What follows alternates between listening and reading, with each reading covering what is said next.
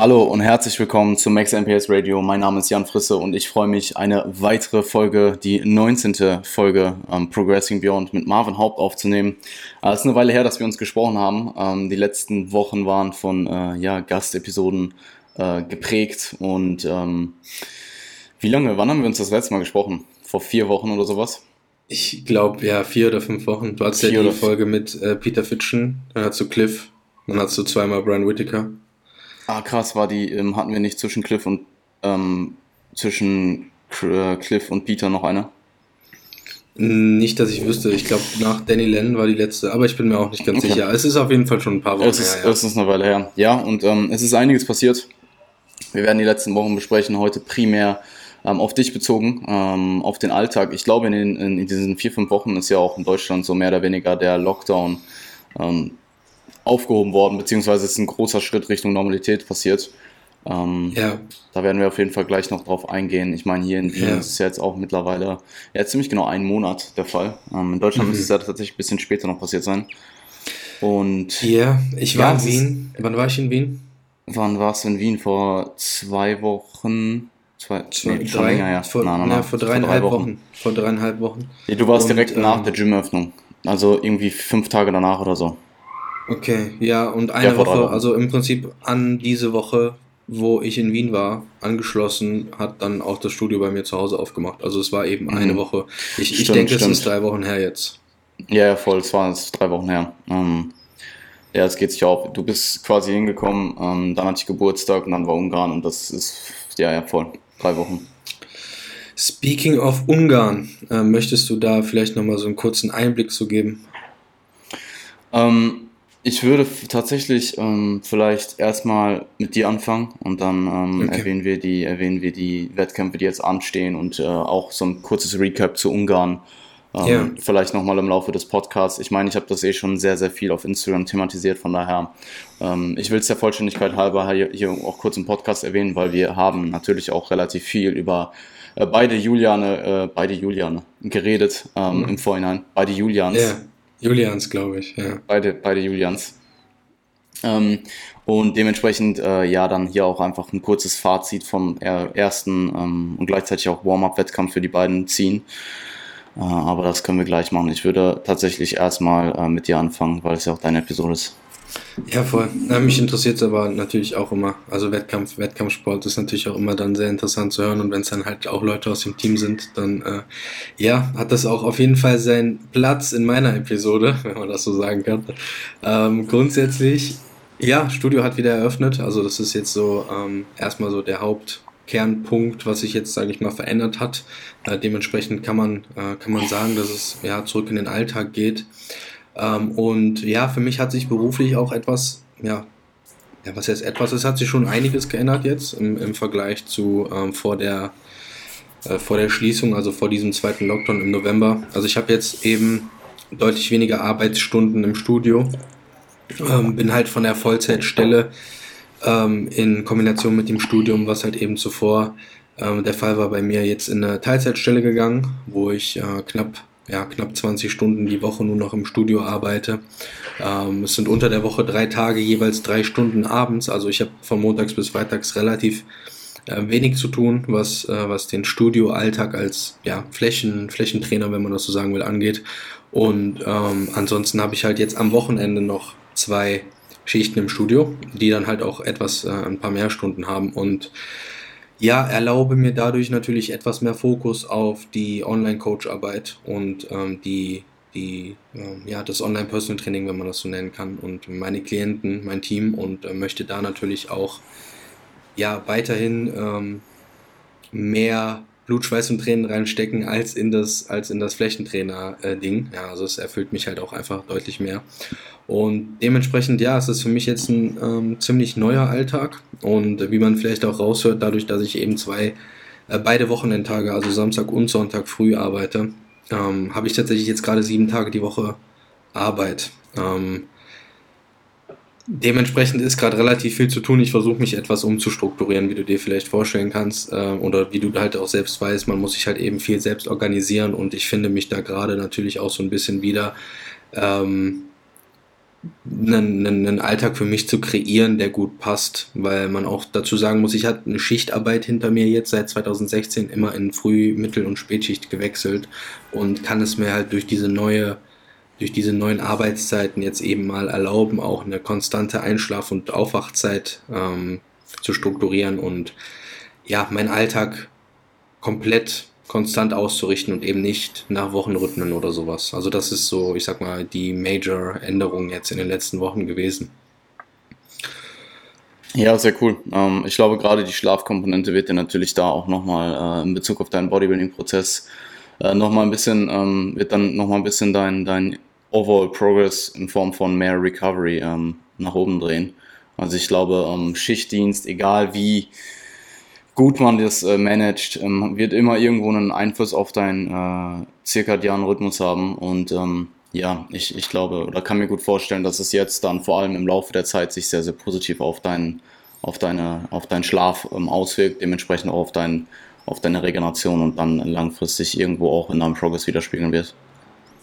Ja, ich bin gespannt, weil, also ich sag mal, grundlegend war es so, dass ich trotz des Schichtwechsels immer, ich meine, du weißt es eh, immer eine vernünftige Menge an Schlaf reinbekommen ja. habe. Also ich bin niemand, der zu wenig schläft, also tendenziell, ich habe acht bis neun Stunden in den allermeisten Nächten. Muss aber dazu sagen, jetzt durch diesen, durch diesen Wechsel ähm, ist es tatsächlich jetzt für, eine, für die letzte Zeit etwas weniger, es sind tendenziell eher sieben bis acht.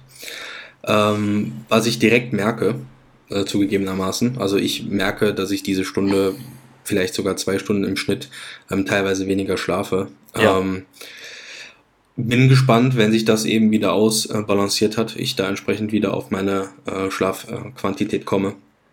Und halt eben dieser, dieser Bonus durch mehr Schlafqualität, inwiefern sich das dann halt auch wieder bemerkbar macht. Also ich habe das Gefühl, dass ich, was Schlaf angeht, schon sehr sensibel bin. Mhm. Ähm, im, Im Hinblick auf Training vor allem. Also auch so allgemeines Wohlbefinden. Ja, ja, krass. Ich finde tatsächlich, wenn ich mal eine schlechte Nacht habe, merke ich es meistens im Training gar nicht so sehr. Zumindest wenn mhm. ich mein, mein, äh, mein Wohlbefinden in dem Moment so ein bisschen kaschieren kann, indem ich meinetwegen Koffein, äh, erhöht Koffein konsumiere und dann halt ins Training gehe und dann auch im Training in meinem Film drin bin.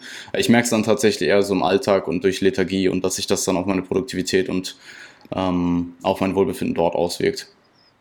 Aber ja. ja, ist interessant. Ich glaube auch, dass man Schichtdienst natürlich gewissermaßen im Laufe der Zeit auch irgendwo adaptiert. Ähm, also ich meine, du hast es jetzt jahrelang gehabt. Ähm, gibt immer ein bisschen Zeit. Ich glaube, langfristig wird sich das, was du jetzt hast, auf jeden Fall positiv auswirken. Ja, erhoffe ich mir auf jeden Fall auch. Also es macht mir auch Spaß. Ich finde das ähm, gerade ist halt so ein kleiner Umschwung irgendwo in meinem Leben, was das angeht. Einfach äh, ein bisschen selber ähm, sich ein bisschen mehr um sich selbst kümmern zu müssen und weniger Vorgaben zu haben, ist äh, einerseits sehr befreiend. Äh, andererseits lastet da natürlich auch so ein gewisser Druck auf einem selbst, dass man das halt auch eben hinbekommt. Also ich glaube, wenn man ja nicht genug Selbstdisziplin hat, wirkt das sicherlich auch seine Gefahren ähm, in der mhm. ja in der Produktivität. Ich denke, du weißt, was ich meine. Ja, voll, absolut. Ähm, ich glaube, ansonsten ist wahrscheinlich das Riesenthema, ähm, dass die Gyms natürlich wieder aufhaben. Also das ist mhm. hier natürlich auch ein extrem äh, wichtiger Teil ähm, oder das wird hier sehr, sehr viele betreffen.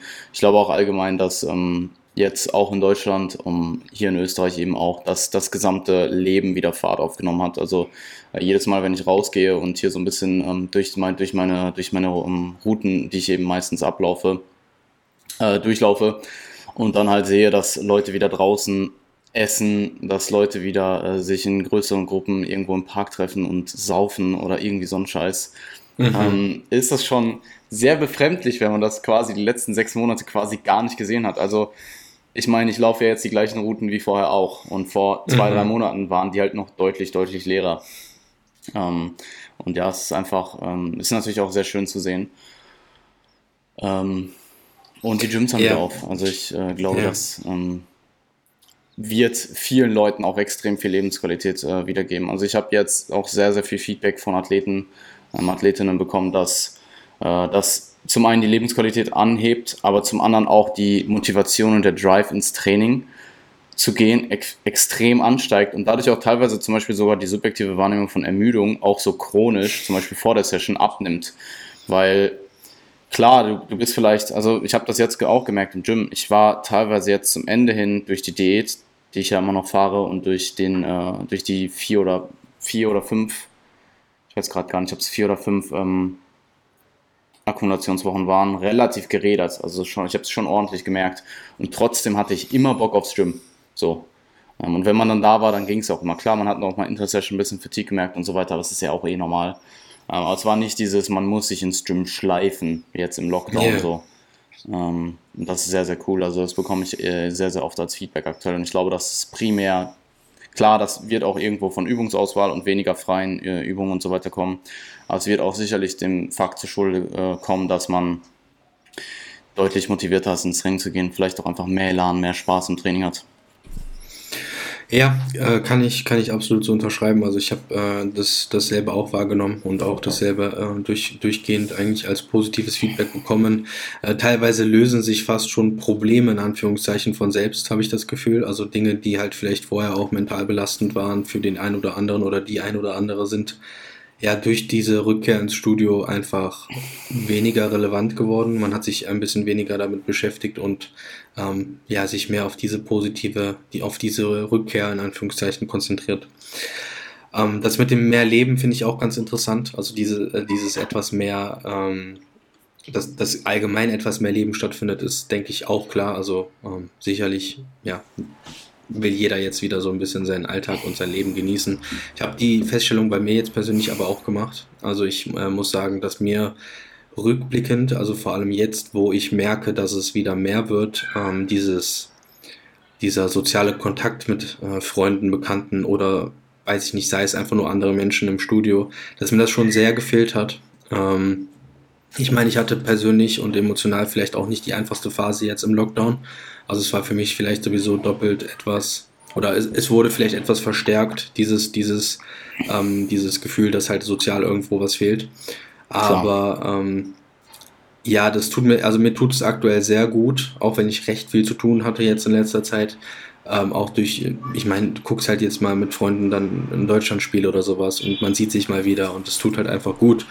Und ähm, am Wochenende jetzt mal irgendwie eine Grillfeier genießen oder sowas, ähm, diese, diese ja, sozialen Dinge einfach mal wieder aufleben zu lassen, machen mich halt dann weniger nur zum Bodybuilder, sondern halt dann auch so ein bisschen Bodybuilder in der Offseason, dem man halt eben auch mal, wo man halt auch mal wieder etwas Balance und etwas mehr Leben integrieren kann. Also ich bin halt nicht in einer Prep wo ich wirklich ganz engstirnig irgendwelche Dinge verfolgen muss, irgendwelche Pläne verfolgen muss, ähm, auch was Ernährung angeht oder sowas. Natürlich achte ich auf meine Kalorien, natürlich achte ich auf mein Protein und möchte alles grob einhalten, weil ich bin ja auch aktuell immer noch auf Diät, keine Frage. Aber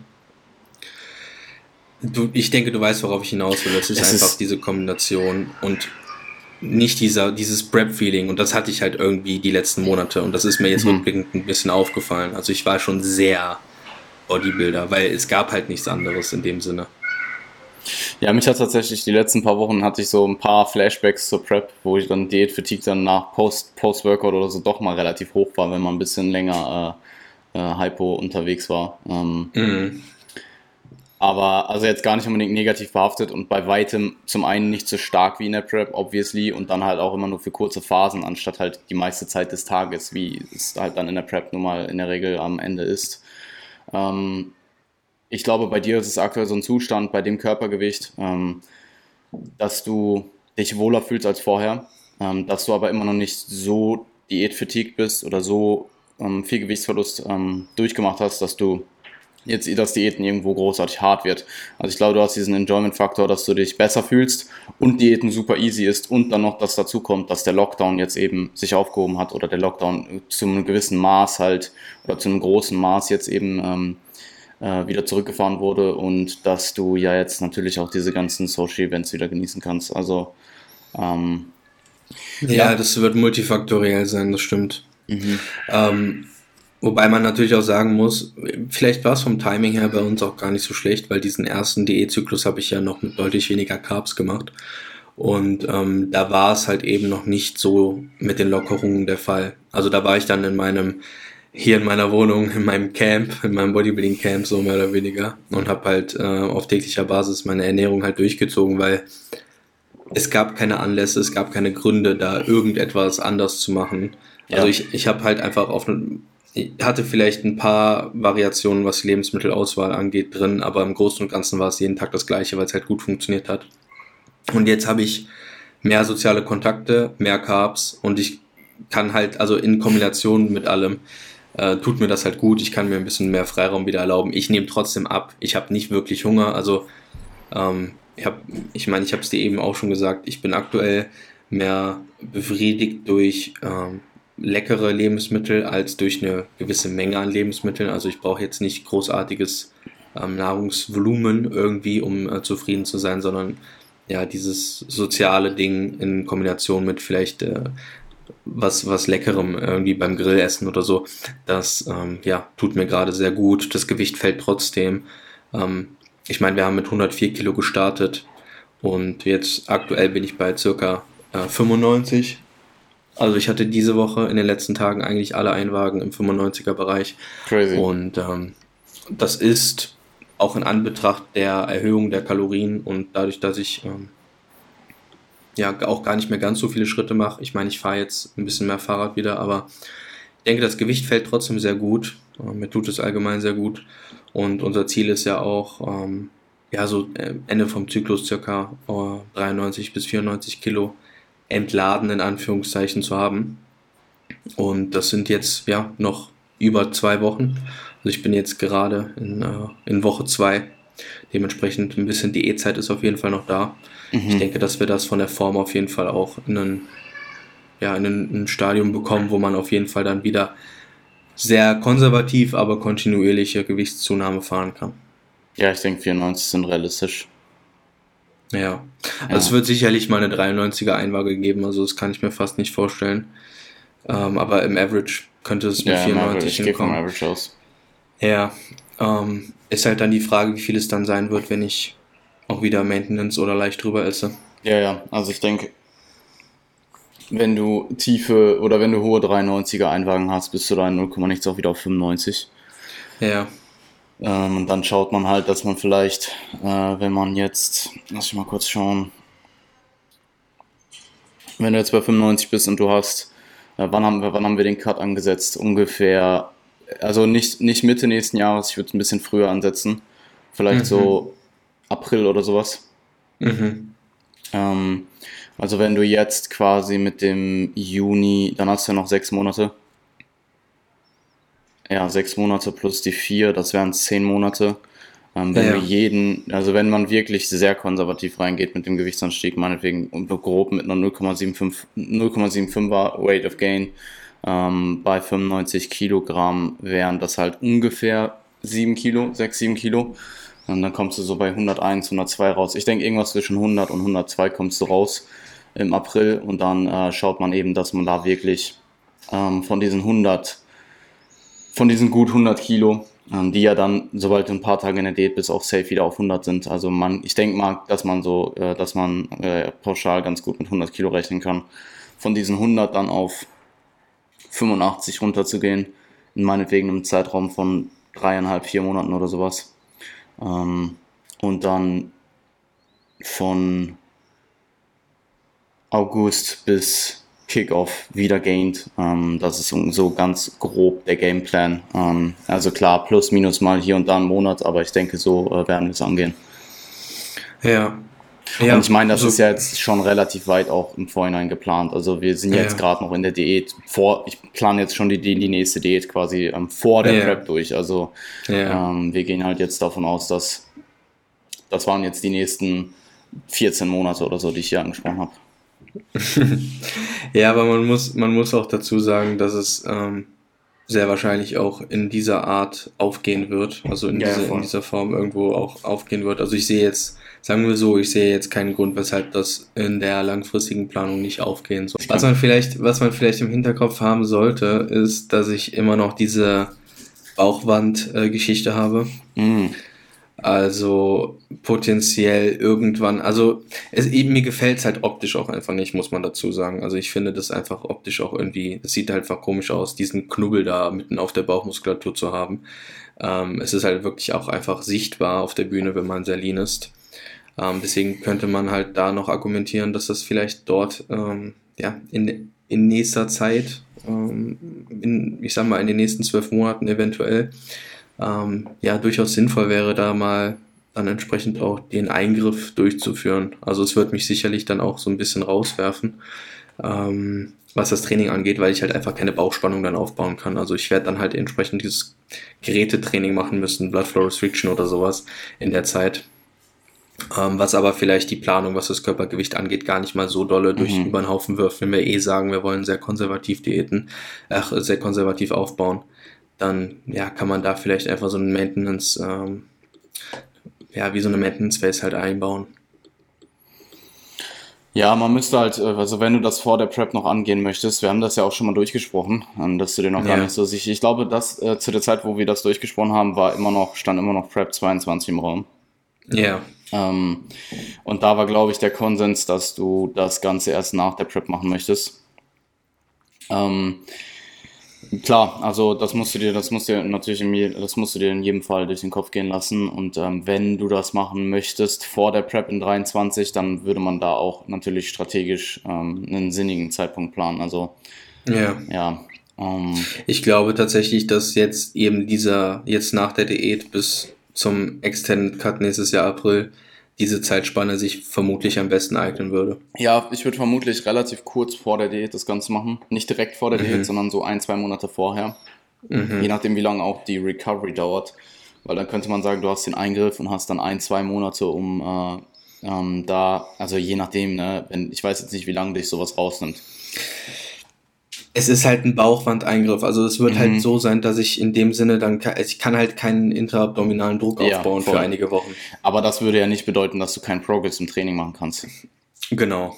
Also, genau, also gerade wenn man jetzt sagt, man konzentriert, ich meine, du hast eh, ähm, ich denke, wir sind uns alle einig, dass du jetzt nicht, äh, dass Beine keine Schwachstelle sind, ähm, dass man jetzt sagt, dass man, dass man nee, jetzt sagt, dass man jetzt sagt, dass man vielleicht in der Zeit den Oberkörper in irgendeiner Weise äh, spezialisiert. Ähm, wenn vielleicht ja, nur Arme dann. Ja, nur Arme oder nur Delts. Ja, genau. Mhm. ja, nur nee, Armdelts. Also man, man kann sicherlich lösungsorientiert daran gehen und da auch in der Zeit trainieren. Ich werde wahrscheinlich eine Woche oder so ähm, komplett raus sein. Ja, also ähm, ich, ich, ich glaube fast, dass sich das sogar gar nicht zurückwirft. Also wenn du eine Woche raus bist, eine Woche macht nichts. Und wenn du jetzt meinetwegen sagst, du kannst ein, ein bis zwei Monate danach halt nicht 100% äh, bracen, mhm. Äh, kommt das hin, ein, zwei Monate oder dauert es länger? Ich denke, mit acht Wochen bist du gut dabei, ja. Okay, zwei Monate fährt man dann vielleicht halt irgendeine... Ähm, ein spezielle, äh, spezielles Programming für den Oberkörper. Ähm, und nimmt sich für den Unterkörper halt irgendwie raus. Ich denke mal, äh, ich denke mal, du wirst ja jegliche Form von Leg Extensions und Leg Curls weiterhin machen können. Dann würde ich mhm. jetzt mal vermuten. Und dann müsste man sich halt irgendwie überlegen, ob man irgendeine Hinge-Variante findet, die, die du machen kannst, ohne halt in, ohne großartig intraoptimalen Druck aufzubauen. Das ist halt dann die Frage, ob es das gibt. Ähm, das müsste man dann nochmal überlegen. Nee, ich habe ja irgendwelche High-Rap Hyper-Extensions oder sowas gedacht. Okay. Aber ähm, ja, also du wirst jetzt auch nicht, deine Hamstrings werden jetzt nicht abfallen, wenn du mal äh, zwei Monate keinen schweren Hinge machst, vor allem wenn du eben ausreichend Leg Curls drin hast. Ähm, klar, die Frage yeah. ist, ob du jetzt in deinen Hamstrings in der Zeit großartig Progress machst, wieder eine andere, aber wir reden halt hier einfach von Maintenance. Ähm, durch eine Phase, yeah. wo eben kein, kein schweres Training möglich ist. Kein schweres yeah. Training in Bezug Und auf deine, deine Unterkörper. Genau. Genau. Und halt auch im Endeffekt Training nah am Muskelversagen ist ja möglich, ähm, wenn auch eben ein bisschen, bisschen eingeschränkt. Und man muss ja auch sagen, dass Muskulatur erhalten auch ja, deutlich weniger, das ist, es, es braucht einfach deutlich weniger Muskulatur zu halten, als Muskulatur aufzubauen. Mhm. Ähm, dementsprechend, ja, also ich glaube nicht, dass es uns zurückwürfen wird, wird. Es wird uns halt ein paar Wochen vielleicht Zeit nehmen, wo eben einfach nicht so viel passiert, aber wir sollten es vielleicht im Hinterkopf behalten. Und ja, ich habe auch erst gedacht, ich mache es nach der nächsten Prep. Aber wie du auch schon richtig gesagt hast, es war halt eher dann auf 22 gedacht und 23 ist dann schon noch mal ein bisschen hin und man muss auch sagen, es ist vielleicht auch nicht die beste Idee mit so einem, ähm, ja, mit, mit so einer Verletzung oder ja, im Endeffekt mit so einer, ja, es ist eine Verletzung, mit so einer Verletzung rumzulaufen, weil ähm, sich da, ja, laut, laut meiner Ärztin zumindest, ähm, ja sicherlich auch ein paar Risiken auftun, was halt eben sowas wie Darm, Darm angeht. Also dass der Darm sich halt in der Theorie, meinte sie zumindest, ähm, ja dort irgendwo verhaken oder verheddern kann und das ja, ist natürlich dann nicht so optimal. Vor allem, wenn du eh schwer hebst. Ähm, und ich merke es halt auch beim Heben. Ne? Also du weißt es eh, dass ich beim Heben da auch hin und wieder mal ein bisschen Probleme habe. Aber ja, also mhm. es ist jetzt nur, wir haben uns das Thema auch eigentlich gar nicht notiert. Äh, ja. sind jetzt da so. Wir haben das auch eine Weile nicht besprochen. Ja, also ja, ist ja, tatsächlich voll. das letzte Mal, dass ich mich erinnern kann, war halt noch 22 im Raum und das war ja, das müsste ja dann schon ein halbes Jahr her sein oder so. Mm, ja, länger, länger. Mhm. Also es äh, müsste letzten Winter irgendwann gewesen sein, vor, der, vor, vor dem zweiten Lockdown irgendwann. Ja. Ja. Ähm, ich meine, ich muss an der Stelle sagen, ich vertraue da natürlich auf dein eigenes Wort. Also ich äh, würde dir grundsätzlich natürlich immer empfehlen, das zu machen, was deine Ärzte dir sagen. Also das ist auch einfach meine Pflicht als Coach, mir da meine, meine, meine Grenzen zu kennen, was meine Expertise angeht und dir natürlich auch nichts Fahrlässiges zu empfehlen. Ähm, aber das war ja dann einfach deine eigene Entscheidung und du hast gesagt, dass du das ganz gut einschätzen kannst. Ja, absolut. Also ähm, was die Entscheidung, was, was das Treffen dieser Entscheidung angeht, äh, habe ich da auch tatsächlich mehr, äh, ja, mehr in, Eigen, in Eigenregie, sage ich mal, agiert. Also du hast mir sogar damals, soweit ich das richtig in Erinnerung habe, nahegelegt, dass ich es machen solle. Mhm. Äh, relativ zügig. Nee, es war tatsächlich so, es war Lockdown und wir sind davon ausgegangen, dass es den November hindurch also dass es nur im November äh, stattfinden wird mit dem Lockdown. Und dann haben wir erst gesagt, okay, wäre eventuell eine gute Möglichkeit, ja. das jetzt im November zu machen, weil ich dann halt recovern kann und sofern die Gyms dann wieder aufmachen, ich dann auch wieder im Training drin bin. So war es nämlich. Haben wir wirklich geglaubt, dass die Gyms nur im November zu machen? Ich glaube dich, Alter. Also ja, ich, ich weiß es nicht. Ich glaube nicht, Alter. das sagen halt jetzt im Nachhinein alle so. Im Nachhinein, jetzt gerade sagen alle so, ja, ich wusste, dass das so bis Mai geht. Na, so. safe. Also ich, hätte ich hätte nicht gedacht tatsächlich, dass es so lang geht, aber mir war ziemlich klar, dass es über den November hinausgeht. So.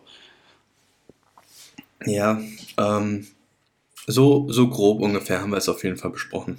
Mhm. Ähm, ja, ich denke, ich denke, wir, wir äh, sind uns da ganz gut einig. Hätte jetzt auch gesagt, so Anfang nächsten Jahres ähm, wäre durchaus ein guter Zeitpunkt vor dem Cut, so dass man dann halt auch recovered in den Cut gehen kann, jetzt noch die Offseason nutzen kann und so weiter. Ähm, ja, das wird sich schon gut ausgehen. Ich ja, und aus. ich, ich, ich, ich sag mal so, also jetzt mal abgesehen von dem gesundheitlichen Benefit, der obviously da ist so. Also es, ähm, mhm. ähm, äh, es gibt dir ja ähm, auf jeden Fall einen Vorteil gesundheitlich. Ähm, hast du natürlich auch diesen kosmetischen Effekt, der, wenn das Ganze gut aufgeht, ich weiß nicht, wie, wie das ist, zum Beispiel mit Namenbildung und so weiter. Ähm, mhm. Das würde ich dann natürlich an deiner Stelle auch nochmal. Ich meine, gut, das sollte kein Grund sein, das nicht zu machen. Aber das solltest du auf jeden Fall vor, im Vorhinein mal abklären. Aber ich könnte mir vorstellen, dass wenn das sehr positiv verläuft, wovon wir ausgehen, dass sich das äh, kosmetisch gesehen oder optisch, visuell sogar positiv auf Bodybuilding überträgt. Also, dass mhm. dieser kleine Trade-off, den du vielleicht in der Zeit hast, meinetwegen nicht schwer deinen Unterkörper zu trainieren oder nichts mit für den Oberkörper zu machen, was axial großartig belastend ist, ähm, dass das sich ganz gut auskontert am Ende visuell auf der Bühne durch diesen kosmetischen, ähm, ähm, durch diese kosmetische Verschönerung im Endeffekt ja. die sich dann ja auch in einer ja, Physik halt äh, widerspiegeln wird. Bitte? Die sich ja dann auch in einer Physik widerspiegeln wird. Ah, okay. Ja. ja. Es ist, es ist auch eigentlich eine schöne OP. Ich wollte es halt nur nicht offen sagen. Also ich äh, lasse mir dann auch direkt die Nase und das Gesicht machen und so. Perfekt, Alter. Perfekt. Bekommst du dieses Na, also eine, da, bekommst dann wie dieser eine Instagram-Filter, kommst du auf die Bühne. Ja, genau. Mhm. Ja, voll. Ja. Aufgespritzte Lippen auch und so. Ja, ja perfekt. Perfekt. Ähm, ja, also das, das, das ist so der grobe Ausblick. Und jetzt gerade, wie gesagt, stehe ich so bei 95. Die Diät ist ziemlich easy. Also ich denke, damit kann man es ganz gut abrunden. Das ist sehr stumpf. Also ich ja. esse immer noch fast jeden Tag gleich. Ähm, nicht, weil ich es muss, aber es ist einfach, ja. Und ähm, ich schaue, dass es, wie gesagt, Lebensmittel sind, die mir soweit schmecken, ähm, da ich halt einfach keine großen Hunger Probleme habe. Und wenn ich mal Hunger habe, dann ist das halt so. Also ich kann damit umgehen. Jeder, jeder der mal eine Prep gemacht hat, kennt das eh so. Mhm. Ähm, und sonst habe ich keine großen Cravings oder Probleme äh, im Endeffekt. Also was man auch nicht erwarten sollte. Also man muss natürlich auch die Kirche im Dorf lassen. Ich bin vom KFA relativ hoch jetzt äh, im Vergleich zu einem Milieu, wo ich vielleicht schon mal war, was den KFA betrifft. Und selbst dort ist es mir halt teilweise noch nicht so schwer gefallen, obwohl ich schon relativ früh relativ lean war und dementsprechend, ja, dürfte das auch jetzt einfach kein Problem sein. Und ähm, ja, den Zyklus machen wir noch fertig und dann schauen wir mal, wie es weitergeht, würde ich sagen. Ja, ich meine, es wäre natürlich dann auch sehr interessant, am Ende der Diät mal ungefähr einzuschätzen, wo dein Stage Rate jetzt liegen würde. Mhm. Genau, also jetzt stand jetzt so. Es folgen ja dann nochmal, ähm, es folgen ja dann nochmal anderthalb Jahre Offseason. Ein bisschen, ja, doch anderthalb Jahre, wenn man den, wenn man den ja. einen rausrechnet, sind es ungefähr anderthalb Jahre. Ähm, Interessant, das ist schon noch Zeit, ne? Ja, also das, ist fast, noch, das, ist fast, das ist fast die doppelte Zeit nochmal. Ja. Wenn man Recovery ist, und so weiter rausrechnet, ähm, schon. Ja, ja. ja voll. Ja, du gut, hast ja auch eine lange. Zeit gecuttet. Du hast ja letzte, letztes Jahr schon äh, eine ordentliche Zeit gecuttet, so. Mhm. Ja, aber ich habe auch, bevor ich 2019 gestartet bin, ähm, von den vier Jahren knapp, die ich trainiert habe bis zur Prep, habe ich auch safe über ein Jahr diätet. Ja, also aber safe warst, das waren auch deine Newbie-Years, Alter. Also die kannst du sowieso nicht so ganz vergleichen, denke ich. Ja, ja. Ja, was heißt Newbie, Newbie Years? Also die ersten zwei Jahre, okay. Ja, okay. Ja, gut, aber ich habe auch danach noch diätet. Also auch als ich schon relativ für meine damaligen Verhältnisse okay du dabei hast, war, so habe ich halt auch diätet. Du hast Newbie Gains gemacht und dann gepreppt und einfach Deutscher Meister geworden. Ja, ja, ja, schön wär's. Ja, nee, aber ich glaube, dass es im Endeffekt etwa dieselbe Aufbauzeit nochmal ist, wie ich halt eben vor 2019 hatte. Und mhm. ähm, ja, ja, also wenn haben wir, ja, wir haben bestimmt Bilder mit äh, 93, 94, ne? Also äh, von, von vor der letzten Offseason jetzt im Prinzip oder aus dem Cut. Nee, es müsste sogar aus der Offseason sein. Also man, man kann auf jeden Fall da schon mal, man kann auf jeden Fall da schon mal Vergleiche ziehen, was eben das dasselbe Bodyweight angeht. Und darum geht es ja auch im Bodybuilding im Endeffekt. Also du schaust dir halt immer wieder mit demselben Bodyweight ähm, die Form an. Mich, Und, äh, ja. Mich würden tatsächlich die ähm, 93, 94 aus dem Cut letztes Jahr ähm, interessieren, als Vergleich. Also klar, wir, mhm. wir werden eh auch den Vergleich herziehen zu nach dem Cut dann bis also ich weiß nicht, wie, wie schwer warst du da? 88 oder so? 87? Irgendwie äh, sowas? 89, 88, irgendwie sowas. 89, 88, dann bist du ja wieder auf, also dann bist du ja auf 105 hoch und da hast du irgendwo auch diese 93, 94. Und mhm. die kann man definitiv auch als Vergleich herziehen. Mich würden aber definitiv auch die 93, 94 aus dem vorherigen Cut interessieren, wenn es dazu Bilder gibt. Denn ich bin gute, mir ziemlich sicher. Der gute Marvin war nämlich zwischendurch ein bisschen schluderig, was Bilder angeht. Ja, also es kam irgendwann der Punkt, wo ich dann immer jede Woche wirklich Bilder rausgehauen habe. Ja. Aber ich glaube, so das erste halbe, dreiviertel Jahr im Coaching war ich, was Bilder angeht, ein bisschen schwieriger Klient so. Ja, ein bisschen schwieriger Klient trifft es ganz gut. Uh. Ja, du hast äh, im Mai angefangen, Bilder zu machen, also. Ja, aber ähm, dann kommt es hin, dann habe ich da Bilder von. Ja, ja, hier gibt es Bilder mit, ähm, ja, ziemlich genau 94. Sehen, ja, interessant, sehen, interessant. sehen interessant aus, die Bilder. Okay, so wie du lachst, sieht es halt schon wieder scheiße aus. ah, das sind, inter sind, interessante Bilder auf jeden Fall. Ja, okay. Dann. Ähm, füll mal, füll mal. Erzähl mal irgendwas. Ich scroll mal hier ein bisschen. Wir werden da natürlich dann auch entsprechende Vergleiche hochladen.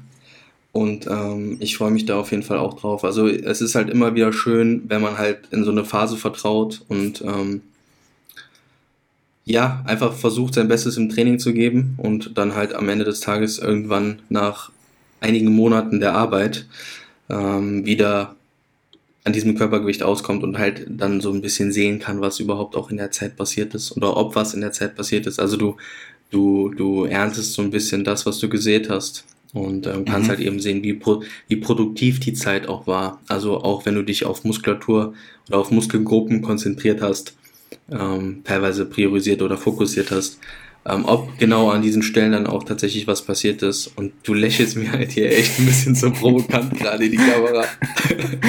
Digga. ähm, ja, einfach also provokantes also, Lächeln. Einfach das provokante Lächeln. Ja, ähm, wird auf jeden Fall interessant. Mhm. Und ähm, ja, ich denke, damit kann man den, kann man den Teil soweit dicht machen, oder was denkst du? Hast du jetzt äh, noch irgendwelche aussagekräftigen Daten, Bilder gefunden? Äh, ja, ich habe hier tatsächlich, guck mal, das war ein Bild mit äh, 92,5, siehst du das? Äh, ja, war sehr klein. Wow, Siehst du okay, das? Da, ja, ich sehe halt auch, ja. Mhm. Ja, ja, und das sind halt jetzt äh, 98 so. okay. Ja. Sollen wir über das Training reden? Mhm. Unbedingt. Und, äh, dann können wir ja noch, dann können wir noch ein bisschen über Ungarn sprechen und ich glaube, dann sind wir so von der, von der Länge her eigentlich auch ganz gut. Oh, es hat gerade geklingelt. ich komme sofort. Äh, sprechen wir über das Training. Also grundsätzlich war es tatsächlich so, dass ich mich nach Wien ähm, sehr gerädert gefühlt habe. Also ähm, ich habe ja auch nach Wien direkt gedeloadet. Das war ja tatsächlich so, dass meine, dass mein Zyklus auch durch Wien etwas verlängert wurde. Also normalerweise wäre Deload gewesen, aber ich habe halt entsprechend etwas verlängert, weil man derzeit auch nicht komplett diätet, sondern eben an manchen Tagen auch Maintenance gefahren. Also wir haben jetzt diese Diätzeit quasi nicht oben drauf gepackt, sondern im Endeffekt halt versucht, das Gewicht dort ja nicht zu krass irgendwie noch runtersinken zu lassen.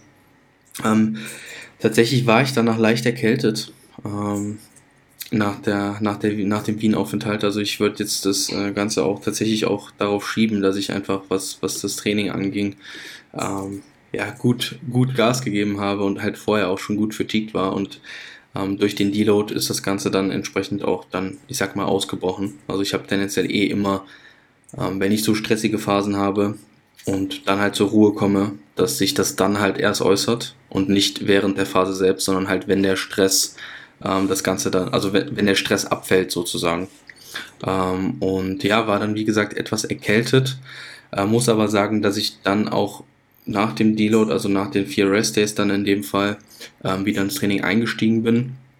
War auch noch leicht angeschlagen, man muss aber auch dazu jetzt direkt in, komm, äh, darauf, darauf äh, folgend auch sagen, dass ich darauf geachtet habe, ob es eben am Folgetag durch das Training schlechter wird oder nicht. Also ich habe sofort oder ich hätte sofort pausiert, wenn ich gemerkt hätte, dass die Erkältung dadurch schlimmer geworden wäre oder dass sich das halt noch mehr in irgendwie Halsproblemen oder so ge geäußert hätte. Aber es war dann halt in dem Fall eben nur so eine so ein Schnupfen, so ein Schnupfgefühl und ein bisschen leichter Husten. Also ähm, das ging dann in Ordnung, hat sich dann gelegt und ähm, seitdem bin ich dann entsprechend auch jetzt wieder im Gym-Zyklus drin. Ähm, hab's vom Timing her jetzt etwas umgeschraubt. Also es ist tatsächlich jetzt einfach so, dass ich ja, ähnlich wie du, ich glaube, du machst, du, du, du handhabst es ähnlich, dass du erst arbeitest, ähm, einen gewissen Block und dann gehst du ins Training und dann arbeitest du weiter, oder? Mhm. Genau. Ja. Ähm, so in etwa handhabe ich das auch, nur dass es halt bei mir dann montags bis mittwochs ähm, entsprechend auch nach dem Training eine Gymschicht ist. Also ich verbinde das dann offensichtlich damit und gehe halt vor dem, äh, vor der Schicht trainieren mittags, ähm, so dass ich da dann halt auch nicht zweimal hin und her fahren muss oder so. Macht Sinn. Ähm, ja, und ich komme sehr gut damit klar mit dem Mittagstraining. Also es ist allgemein auch früher immer meine Lieblingsschicht gewesen. Wenn ich, also fürs Training jetzt äh, war die Spätschicht für mich immer sehr gut geeignet, weil ich dann eben wirklich so um 12, 13 Uhr ins Training gehe und da wirklich gut performen kann, das für mich eine sehr gut geeignete Zeit ist. Und ähm, ja, das äußert sich jetzt aktuell auch im Training. Also es ist durchaus ein produktiver Zyklus. Ähm, es ist Progress da und äh, trotz Kaloriendefizit gehen die ich sag mal, die Übungen, die Grundübungen, die wir priorisieren für meine Physik auf jeden Fall voran. Auch die Squats gehen sehr gut voran, also die Safety Bar Squats, die haben sich zwar letzte Woche noch ziemlich, ja, lose angefühlt, was die Technik anging, äh, weil ich halt eben davor auch in Wien ja nicht frei gebeugt hatte und dann noch ein Deload dazwischen war und so weiter.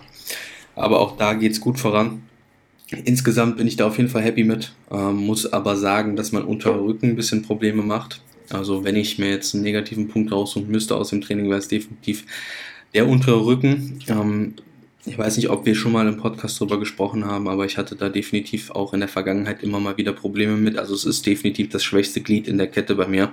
Also wenn irgendetwas Probleme macht, weil ich halt zu fatigued bin oder irgendwas auch immer falsch läuft, ja, ähm, dann ist es auf der untere Rücken. Also es äußert sich sehr auf dem unteren Rücken. Und ähm, hatte auch ziemlich starke DOMs nach den Deadlifts. Und mhm. das hat es natürlich nicht begünstigt, äh, weshalb ich dort äh, am, am Pulltag, der am übernächsten Tag war, ähm, die Einheit abbrechen musste, weil es halt nicht gut funktioniert hat, ähm, einen Tag extra Rest nehmen musste. Und dann. War, war da, ist da irgendwas sonst passiert? Weil du trainierst die Einheit ja sonst auch normalerweise so. Also du hast diese 48 Stunden zwischen Lower und Pull, die dich ja auch normalerweise an yeah. dem Punkt recovern, wo du ohne Probleme trainieren kannst. Ist da irgendwas vorgefallen, yeah. was, ähm, was vielleicht Einfluss darauf hatte?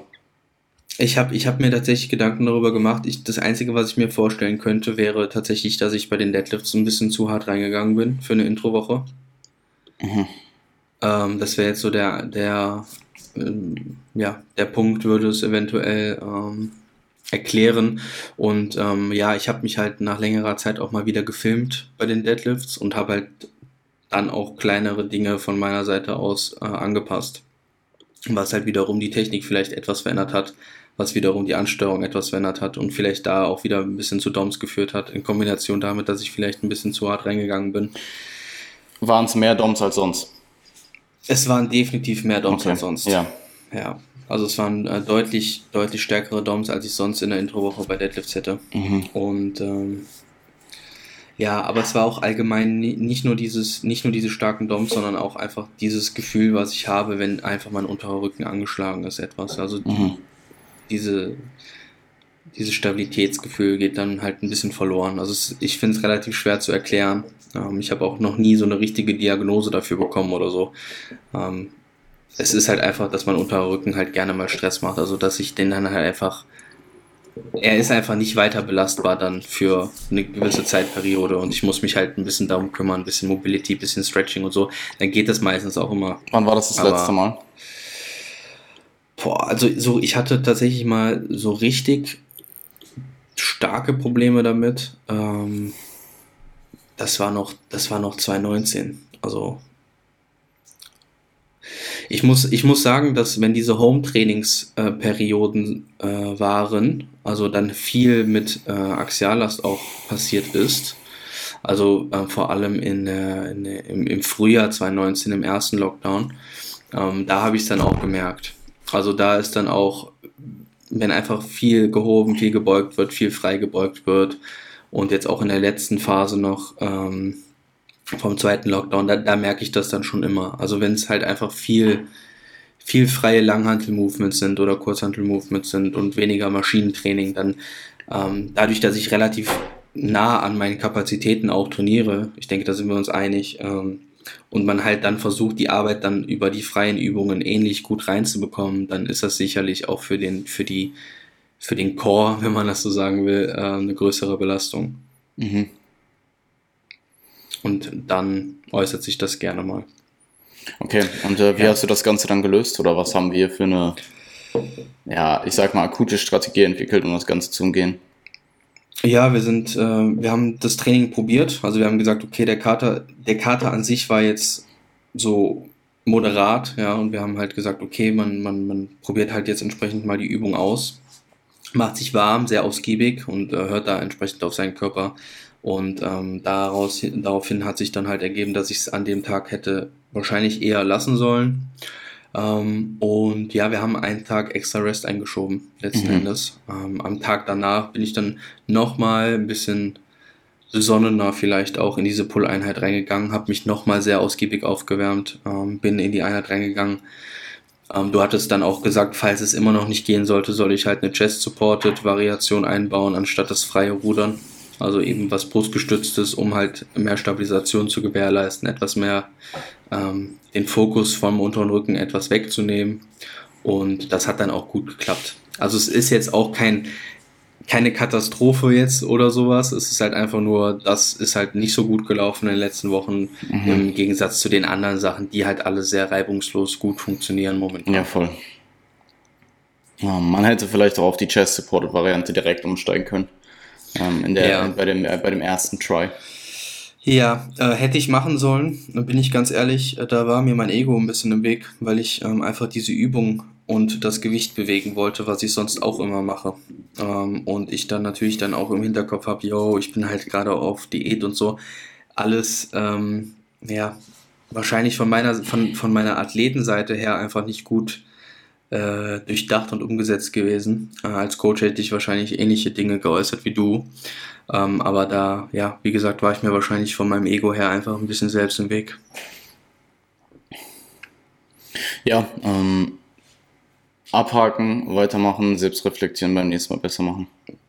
Ja, voll. Voll. Voll. Ich denke, dass das ein Problem von vielen ambitionierten Athleten ist, dass es tendenziell, dass man tendenziell eher zu viel von sich erwartet als zu wenig. Also mhm. bevor ich zu wenig abrufe, rufe ich eher zu viel Leistung ab, würde ich behaupten. Ähm, oder erwarte zu viel Leistung. Ja. Anstatt mal einen Gang zurückzuschalten. Also dieses Gang zurückschalten Thema, ähm, ich glaube, das fällt mir schwerer insgesamt, als wenn du zu mir sagen würdest, yo, push mal härter. Würde ich, würde ich so bestätigen, absolut. Alright. Alright. Um, Ungarn, oder? Ja, Ungarn. Ähm, also, Ungarn war super. Äh, es sind jetzt noch genau drei Wochen bis zu. bis nächstes Mal. Ungarn war super. Ciao. Ähm, nee, Ungarn war super. Es sind jetzt noch drei Wochen bis zu GmbF. Ähm, also äh, ja, mittlerweile ist das Ganze ja zwei Wochen her. Ähm, das waren fünf Wochen vor der GmbF war, der Wettkampf in, um, äh, in Ungarn. INBA äh, Ungarn, Hungary, ähm, also deren Amateur, äh, deren nationale, ähm, deren nationaler Amateurwettkampf.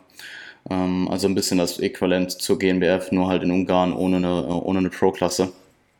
Ähm, Vielleicht kurz ein paar Worte zum Wettkampf an sich. Ähm, es gab halt absolut zero Corona-Maßnahmen oder Covid, äh, also vor, vor ähm, irgendwelche äh, Covid-Strategien ähm, oder ähm, Konzepte, die da umgesetzt wurden. Das kann man jetzt. Hygienekonzept. Hygienekonzept, das kann man jetzt äh, positiv oder negativ sehen, je nachdem, wie man eingestellt ist. Es war, je, also es war halt literally zero. Niemand hat eine Maske getragen. Es waren sicherlich zeitweise mal 500, 600 Leute in dieser Halle, die zugegebenermaßen auch relativ groß war, das muss man an der Stelle auch sagen. Ähm, aber es gab halt, also Covid hat da gefühlt nicht existiert. Ähm, also der einzige Berührpunkt quasi dort mit der Pandemie ähm, war im Supermarkt, wo du eben eine Maske tragen musstest. Wettkampf an sich sehr, sehr gut organisiert. Also kann mir tatsächlich vom Wettkampf an sich, jetzt mal aufs, also aufs Judging kommen wir gleich noch zurück, aber vom Wettkampf an sich, von der Organisation, wie das ablief, am Vortag mit der Registration, alles sehr zeitnah. Wir mussten nirgendwo lange warten. Die hatten Backstage-Fotografen ähm, vor Ort. Ähm, die Leute waren freundlich, die Leute haben uns weitergeholfen. Ähm, das war alles, ist alles reibungslos gelaufen. Auch der Tanning-Service war sehr, sehr gut, ähm, wie man sich das eben von einem professionellen Tanning-Service erwartet. Ähm, habe da auch von beiden äh, Julians nur gute Rückmeldungen bekommen. Und die Organisation vom Wettkampf an sich, also was die Halle anging, ähm, die, die Stage-Präsenz, ähm, wie das Ganze aufgebaut hat, dass der Backstage-Bereich, also das war quasi eine Bühne aufgebaut in der großen Halle.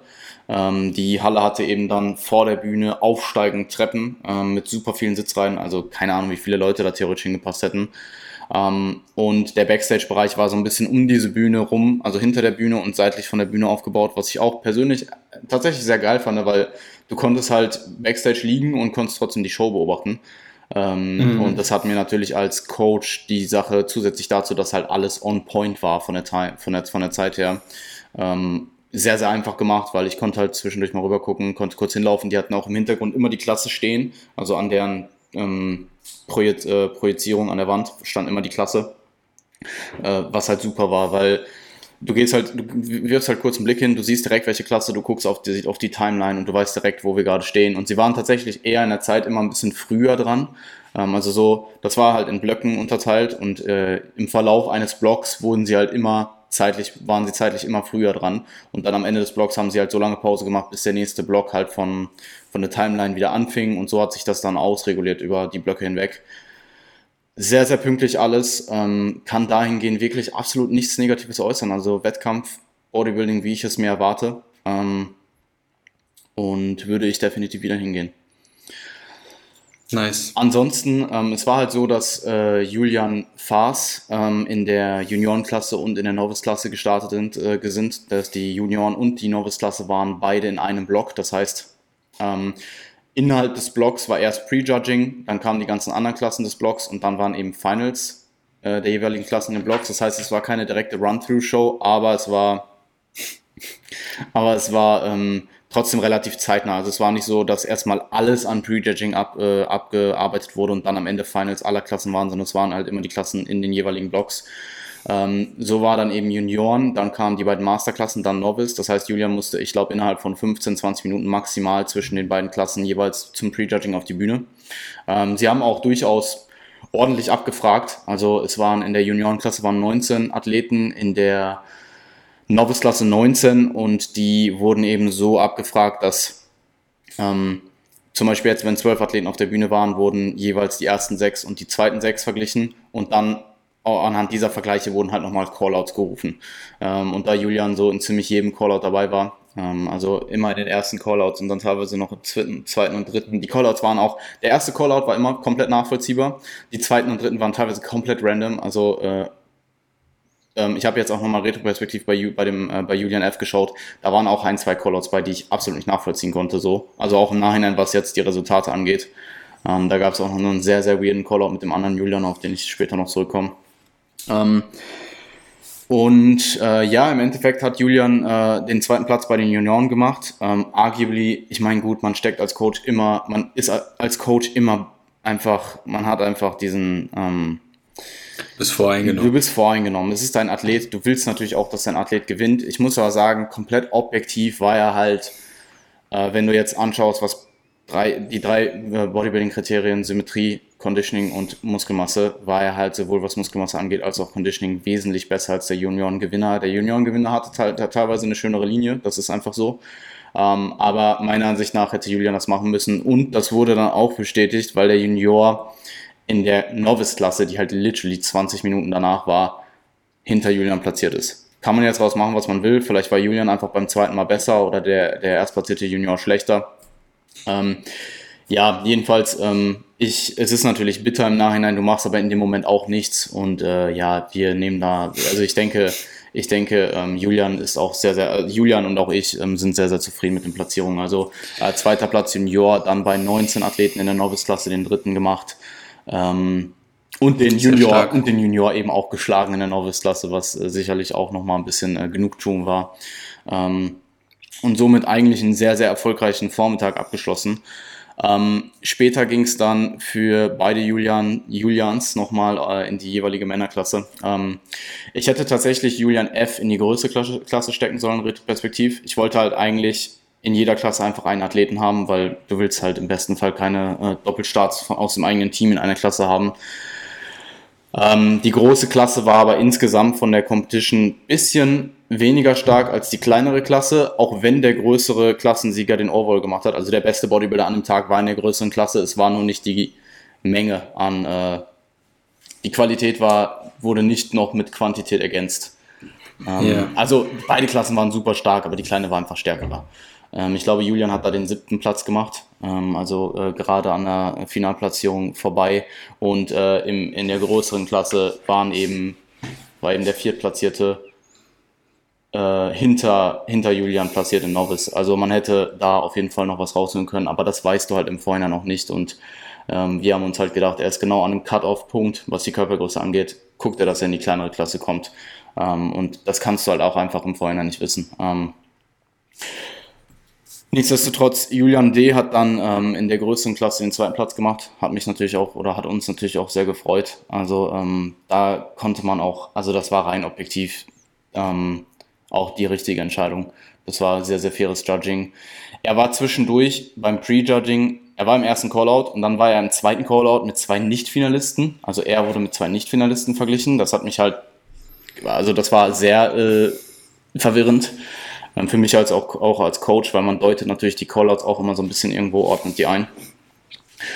Ähm, aber ja, im Endeffekt ist es dann halt für ihn der zweite Platz geworden in seiner, äh, in seiner Männerklasse, in der Männerklasse über 1,80 und äh, ja, der Gewinner war halt zehn Jahre älter, hatte fünf Kilo mehr Muskelmasse als er, war ein bisschen kleiner und ähm, ja, der, sah halt, der sah, war halt einfach der bessere Athlet an dem Tag und das nimmt man dann natürlich auch sehr, das ist dann noch vollkommen akzeptabel. Und für ihn auch, ähm, für gerade, dass es auch nur eine Warm-up-Show war, die er eigentlich gar nicht machen wollte, auch definitiv eine sehr, sehr respektable Leistung.